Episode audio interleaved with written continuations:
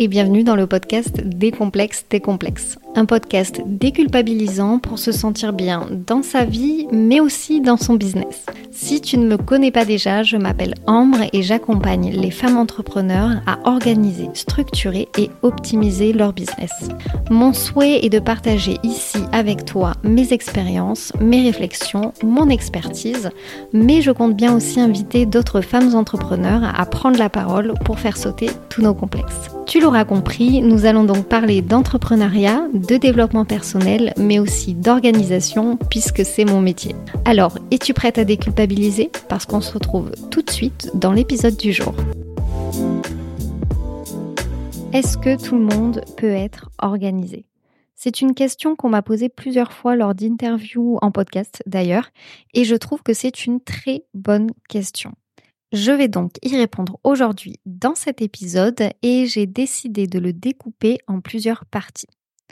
Dans un premier temps, j'aimerais te présenter les différentes idées reçues que je vois, que j'entends très souvent sur l'organisation en tant que coach organisation. Ensuite, je pense qu'il est pertinent de se poser la question qu'est-ce que ça veut dire qu'être organisé? Pour pouvoir ensuite répondre à la question est-ce que tous les entrepreneurs peuvent être organisés? Alors, sans plus attendre, je te propose d'entrer dans le vif du sujet. Quelles sont les trois idées reçues qui reviennent le plus souvent sur l'organisation? Je vais toutes te les partager d'un coup et après je te donnerai mon avis dessus parce que pour moi en fait elles sont toutes liées. Celles qui reviennent le plus souvent, c'est dans le top 3, être organisé, c'est avoir un planning prévu à la minute. Ça, c'est la première.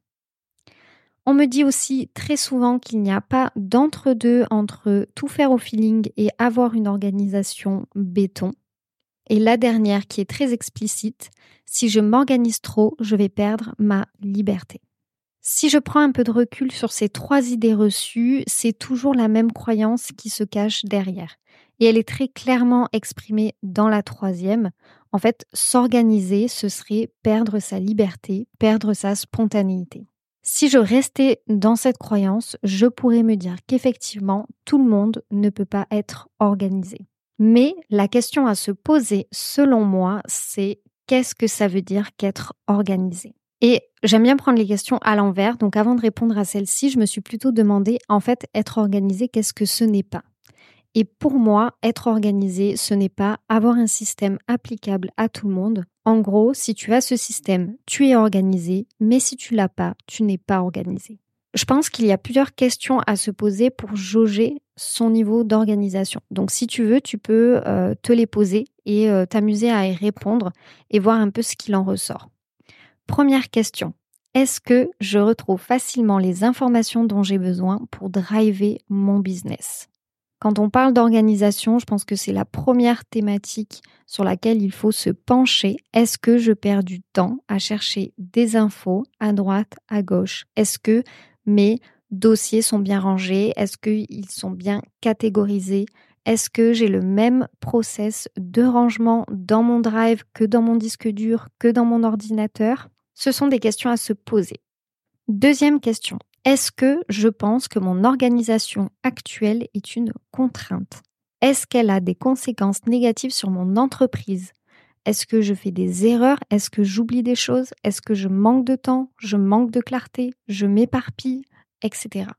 Troisième question, est-ce que je pense que je pourrais faire mieux? Et est-ce que j'aimerais avoir une organisation plus structurée pour peut-être supprimer ces conséquences négatives? Et la toute dernière question qu'il faut se poser, selon moi, c'est est-ce que, encore une fois, avec mon organisation actuelle, j'ai déjà le sentiment de manquer de liberté et de spontanéité? En fait, quand tu prends toutes euh, ces questions, donc la première, c'est très factuel. Est-ce que je retrouve facilement mes infos? Oui ou non? Par rapport aux contraintes, là, ça va demander par contre un peu d'observation effectivement essayer de voir est-ce que j'ai souvent des oublis, est-ce que euh, parfois un client m'a pointé une erreur, euh, que ce soit euh, oublier d'avoir envoyé un document, oublier de répondre à un message, est-ce que je manque de temps? Ça, je pense qu'on peut le voir aussi facilement. Est-ce que je, d'ailleurs, peut-être surcharge mes to-do list? Parce que là encore, c'est peut-être qu'il y a un problème d'organisation et que euh, il faut aussi adapter la to-do list en fonction du temps qu'on a de disponible. Donc faire le point sur la gestion de son agenda et la gestion du temps, par exemple. Ensuite, on passe sur des questions un peu plus euh, ressenties, un peu plus personnelles. Est-ce que je pense que je pourrais faire mieux? Est-ce que j'aimerais avoir une organisation plus structurée? Ça, il n'y a que toi qui peux y répondre et c'est pas euh, de l'observation, c'est plus un Il y a de l'observation, mais c'est surtout un, ressenti. Comment est-ce que tu te sens en fait par rapport à ça actuellement? Comment est-ce que tu te sens avec ton organisation euh, actuelle? Et après, au-delà de ces questions-là, je pense qu'il faut surtout prendre en compte ta personnalité.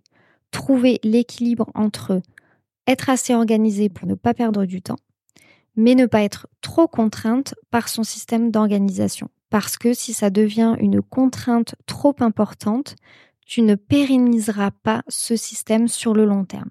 Et en fait, quand on met une organisation en place, la clé du succès, c'est de s'y tenir et de la pérenniser dans le temps. C'est vraiment là où se joue euh, l'étape la plus importante, là où on a le plus grand enjeu. Et on arrive donc à la question fatidique. Est-ce que tous les entrepreneurs peuvent être organisés? Alors peut-être que tu vas t'en douter avec ce que je t'ai déjà dit dans le début de ce podcast, mais pour moi, la réponse est oui. En fait, si tu es quelqu'un qui aime l'organisation, qui aime que les choses soient carrées, tu iras naturellement vers un système d'organisation qui est plutôt bien rodé.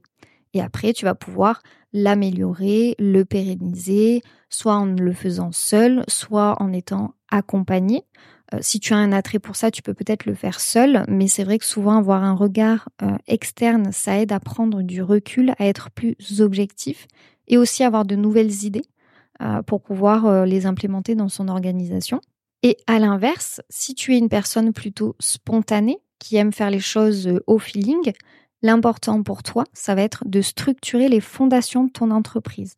Par exemple, avoir un agenda bien fonctionnel, avoir un calendrier éditorial centralisé, avoir des process, avoir un CRM pour suivre tes prospects et tes clients, mais tu n'es pas obligé d'avoir un planning millimétré à la seconde. Tu n'es pas obligé de passer par exemple par la version ordinateur, même si c'est conseillé pour pas perdre des informations euh, qui seraient notées sur un bout de papier. Hein. Un bout de papier, ça peut s'envoler, ça peut disparaître très facilement. Donc bien évidemment, je conseille de passer au moins la version ordinateur pour tout ce qui est euh, fondation, comme je te le disais euh, plus haut mais tu peux très bien aussi t'organiser, par exemple, sous forme de carnet, donc euh, sur le format papier, et avoir ta propre organisation euh, sur tes carnets.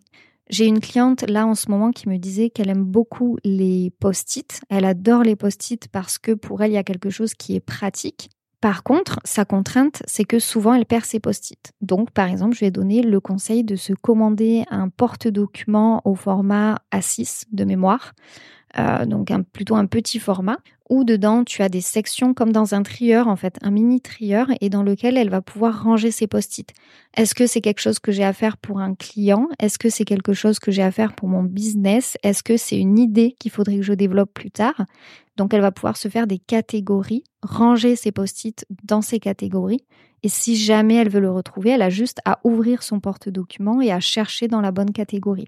Elle n'a pas besoin de passer tout son bureau en revue parce qu'elle ne sait pas où est-ce qu'elle a foutu ce petit post-it. Globalement, l'important c'est que tu t'y retrouves et que, comme je te disais tout à l'heure, ton organisation ne soit pas une contrainte pour toi.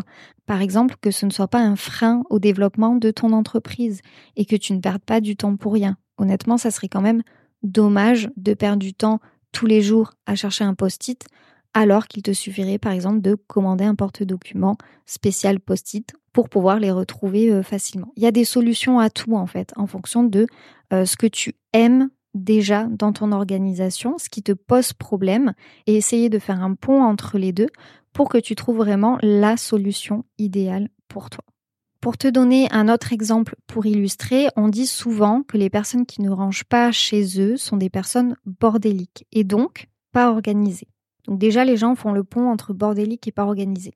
Mais si tu demandes à une Marie Kondo de débarquer dans leur vie et de tout ranger du jour au lendemain, ensuite ils vont être perdus.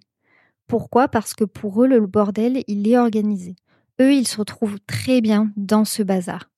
Donc ensuite, je pense qu'il y a deux cas de figure. si on reprend cet exemple et qu'on l'applique à une entrepreneur, soit elle aime ce bordel organisé, elle connaît son propre système, ses fondations sont OK, elle ne compte pas déléguer, donc elle peut très bien continuer comme ça, puisque, attention, j'ouvre les guillemets, sa non-organisation n'est pas un frein pour elle. En revanche, dans le deuxième cas de figure, si elle se sent dépassée par ce bordel, elle sent qu'elle perd du temps, qu'elle passe à côté de certaines choses, qu'elle fait des erreurs, peut-être aussi qu'elle aimerait déléguer, mais qui pourrait comprendre son système d'organisation si elle-même a du mal à se retrouver dedans? Et là, je pense que c'est essentiel de prendre le temps de revoir son système d'organisation. En fait, ce que j'aimerais te faire comprendre dans cet épisode, c'est qu'il y a plusieurs niveaux d'organisation. Et en plus de ça, on a tous une personnalité différente, une entreprise qui est différente. Donc notre système d'organisation se doit d'être personnalisé en fonction de ces éléments. Une personne qui a besoin de spontanéité, de liberté, qui est maman et qui vend plutôt des formations en ligne, ne va pas du tout avoir le même système qu'une personne qui aime avoir une organisation structurée, planifié, qui n'a pas d'enfant et qui vend plutôt des accompagnements en one-one. Mais tu n'as pas à culpabiliser parce que ton agenda n'est pas organisé à la seconde près si c'est quelque chose qui ne te correspond pas du tout. Pour moi, je le répète parce que c'est important, l'essentiel c'est que les fondations de ton entreprise soient organisées, centralisées et structurées. Mais tu peux ensuite choisir un niveau de liberté qui te plaît sur le reste de ton organisation, c'est-à-dire surtout sur la partie organisation de tes semaines, organisation de tes journées, prise de notes sur papier, sur ordinateur, etc. J'ai un autre exemple qui me vient en tête, c'est celui des routines. Quand je parle d'organisation avec mes clientes, je fais le point sur leur routine pro et perso. Et j'ai des clientes qui ont besoin de routines bien rodées, qui se répètent tout le temps, plus ou moins à la même heure, que ce soit dans le pro ou le perso. J'ai aussi des clientes qui ont des routines avec des actions bien déterminées, mais elles le font quand elles en ont envie. Et puis, il y a des personnes qui détestent les routines et qui vont se contenter des routines vraiment minimum liées à leur entreprise pour que ça tourne bien. Donc là, je parle des routines liées aux fondations de leur entreprise, mais qui, par exemple, n'ont aucune routine perso parce qu'elles ont besoin de garder certaines libertés dans leur perso et dans leur entreprise. Moralité de cette réflexion, tous les entrepreneurs peuvent être organisés, mais à son niveau, avec un système d'organisation qui répond à ses besoins, à ses contraintes, et surtout qui correspond à sa personnalité et à son business model. Et tu n'as pas à culpabiliser si ton système est différent de celui des autres, parce que c'est tout à fait normal. En revanche, si tu sens que tu manques d'organisation et que tu as besoin d'un système adapté à toi, je t'invite évidemment à me contacter via Instagram ou LinkedIn. Les liens sont en description de cet épisode pour qu'on puisse en discuter et voir quelle est ta situation actuelle, quels sont tes besoins, tes contraintes et euh, comment je vais pouvoir t'aider à atteindre un niveau d'organisation qui puisse te satisfaire, qui te facilite la vie et dans lequel tu trouves ton équilibre entre ta liberté, tes contraintes, tes envies, tes besoins et ton efficacité, ta productivité. Je te remercie beaucoup pour ton écoute. Je parlerai d'organisation dans d'autres épisodes de podcast si celui-ci t'a plu. Alors n'hésite pas à mettre des étoiles, à partager cet épisode ou à t'abonner afin que je puisse savoir si tu l'as aimé ou non. On se retrouve dans deux semaines pour le prochain épisode de Décomplexe, Décomplexe. Encore un grand, grand, grand merci d'avoir pris le temps de m'écouter et je te dis à très vite.